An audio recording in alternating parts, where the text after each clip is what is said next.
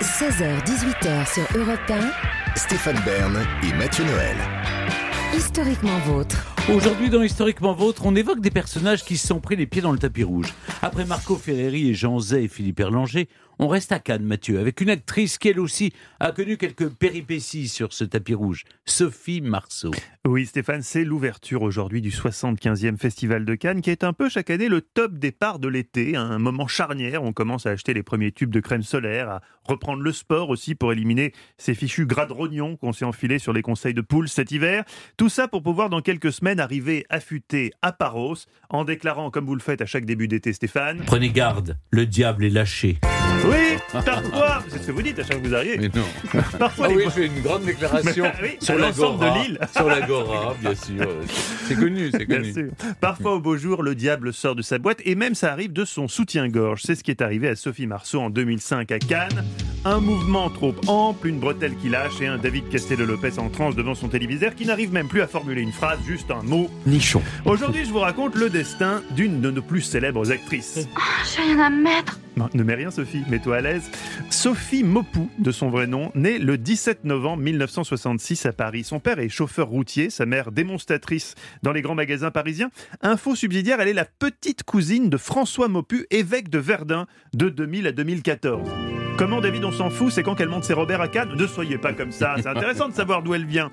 Par exemple, saviez-vous que Sophie Marceau avait grandi à Chelles? Oh non, ne vomissez pas, David. Un, parce qu'on n'a pas le sac adéquat. Deux, parce qu'il y a de jolis coins à Chelles. Vous connaissez Chelles, Stéphane Oui. Noisy-le-Grand. Oui, je suis Ah, allé. bah, vous ne pouvez que connaître et aimer, c'est tellement vous. Son Optical Center, ses ronds-points, son Leclerc, sa station RER aérienne. Bref, elle s'ennuie profondément à Chelles. Elle n'a pas de rêve, pas de projet, et je la cite, pas de culture. Ses journées, elle les passe sur un terrain vague à l'arrière du logement familial. Elle raconte Plus tard, je voulais être autonome. J'imaginais le monde comme quelque chose d'assez désertique et moi sur les routes à voyager sans attache. La petite Sophie a une certitude quand elle est enfant. Plus tard, elle ne veut pas être une femme. Un homme, c'est beaucoup plus cool. Je regardais les hommes, je les voyais quitter la maison, partir travailler, boire des coups avec leurs copains dans les bars, fumer des cigarettes sans être jugés. Pas de bol pour elle, heureusement pour nous, elle deviendra bien femme. Et Les études, disons-le tout clair, Sophie s'en fout. Elle veut, dès l'âge de 13 ans, entrer dans la vie active. Elle s'inscrit dans une agence de pub pour faire de l'argent de poche. En 1980, elle dépose sa photo à l'agence de mannequins Vogue et dès le lendemain, la directrice de casting de la Boom voit la photo et la contacte pour lui faire passer des essais. Sophie accepte, se rend au casting avec son papa. Il y a plus d'une centaine de concurrentes. Tu ne seras jamais prise, ma fille, on se tire, déclare papa. Sophie insiste, le réalisateur Claude Pinotto la voit, c'est le coup de foudre, Vic Béreton, ce sera elle. En revanche, Sophie Maupu, c'est tout pourri comme nom, lui dit gentiment la Gaumont. La production lui fournit alors la liste des rues, avenues et boulevards parisiens en lui demandant de piocher là-dedans son nom. Elle choisit l'avenue Marceau pour garder ses initiales. Elle raconte au Figaro Madame J'aurais pu m'appeler Sophie de la Pompe, mais je ne tenais pas à la particule. Pour le film, alors attention à pas vous étrangler Stéphane, Sophie va toucher en tout et pour tout 4000 francs, soit en gros 6000 euros actuels. Est idiote. Non, juste, non, juste pas vénal comme vous Stéphane, c'est la différence. Oh non. La boum va rester 8 mois à l'affiche et s'exporter partout dans le monde. Sophie Marceau accède instantanément au statut de star. À 16 ans, elle reçoit le César du meilleur espoir féminin pour La Boum 2. Elle donne ensuite la réplique successivement à Gérard Depardieu et Jean-Paul Belmondo avant de coucher avec son père. Je m'explique. Elle retrouve l'acteur Claude Brasseur qui interprétait son père dans La Boum, dans le thriller Descente aux enfers, film dans lequel elle a une relation avec lui. Je vous ai fait peur, hein, ou alors je vous ai excité. Ah, hum. Ah, J'ai ma réponse. Non, je vois que non. je vous ai excité. Non, Festival du de. Cannes 1981. Sophie rencontre le réalisateur polonais Andrzej Zulawski. Elle n'a beau avoir que 16 ans, elle sait ce qu'elle veut, en l'occurrence être libre. C'est pourquoi elle contracte des prêts et rachète son contrat d'exclusivité avec la Gaumont pour un million de francs.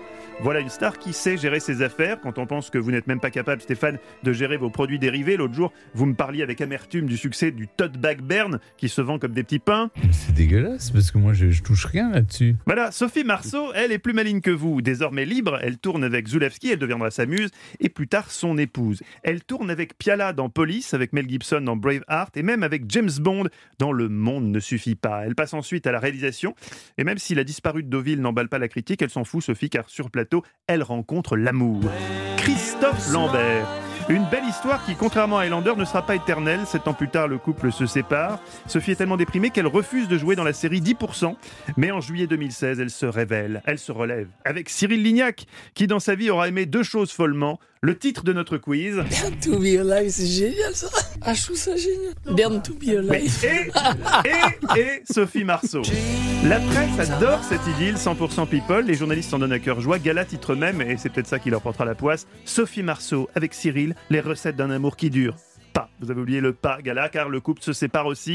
Sophie Marceau est célibataire et se voit contrainte de répondre à chaque interview aux questions concernant sa vie privée. Quand on l'interroge sur ses goûts en matière d'homme, elle dit avoir un petit faible pour Michel Houellebecq. Comme quoi, bonne nouvelle pour nous, messieurs. Sophie n'aime pas que les mecs qui misent tout sur leur physique.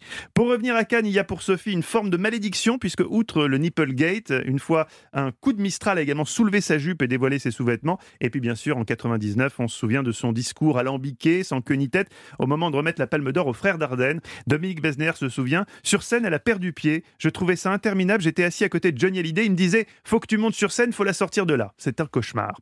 Autre cauchemar pour les fans de Sophie Marceau, ses prises de position politiques, voire complotiste pendant la crise sanitaire. En même temps, elle a toujours été sans filtre. En 89, à François Mitterrand, qui vient d'inaugurer la pyramide du Louvre, elle lance Je trouve cette pyramide vraiment très laide. Là, un silence glacial, se rappelle-t-elle. Il m'a remis à la place grave avec ces mots tellement pas MeToo, mais tellement Mitterrand. Je cite On ne vous demande pas de penser et surtout pas de dire ce que vous pensez. Mais c'est en fouillant dans les archives de presse la concernant que je suis tombé sur La Pépite, un article inespéré, le titre Stéphane Bern sous le charme de Sophie Marceau. Mais Stéphane, vous, je vous pensais. En couple Oui, voilà, en couple. Mais vous avez raison, rien n'empêche de rêver. L'article commence par cette phrase prometteuse Stéphane Bern, toujours avide de nouvelles expériences. Bon, alors après, en fait, on découvre que c'était pas ce genre d'expérience. L'expérience en question, c'est d'avoir tourné avec Sophie Marceau sur le film Madame Mills, une voisine si parfaite. Alors, Stéphane, c'était un bon tournage, ça Un bon, Ah oui, un bon oui, souvenir? je l'ai trouvé tellement gentil. alors pour info, Sophie Marceau a déclaré rêve- rêver de jouer un jour la fée Clochette. Vous feriez, Stéphane, un fabuleux Peter Pan. Je vous visualise en legging vert. Oh Oh David, si vous n'aimez pas, n'en dégoûtez pas les autres. Moi je le vois bien Stéphane en Peter Pan. Merci beaucoup, Mathieu.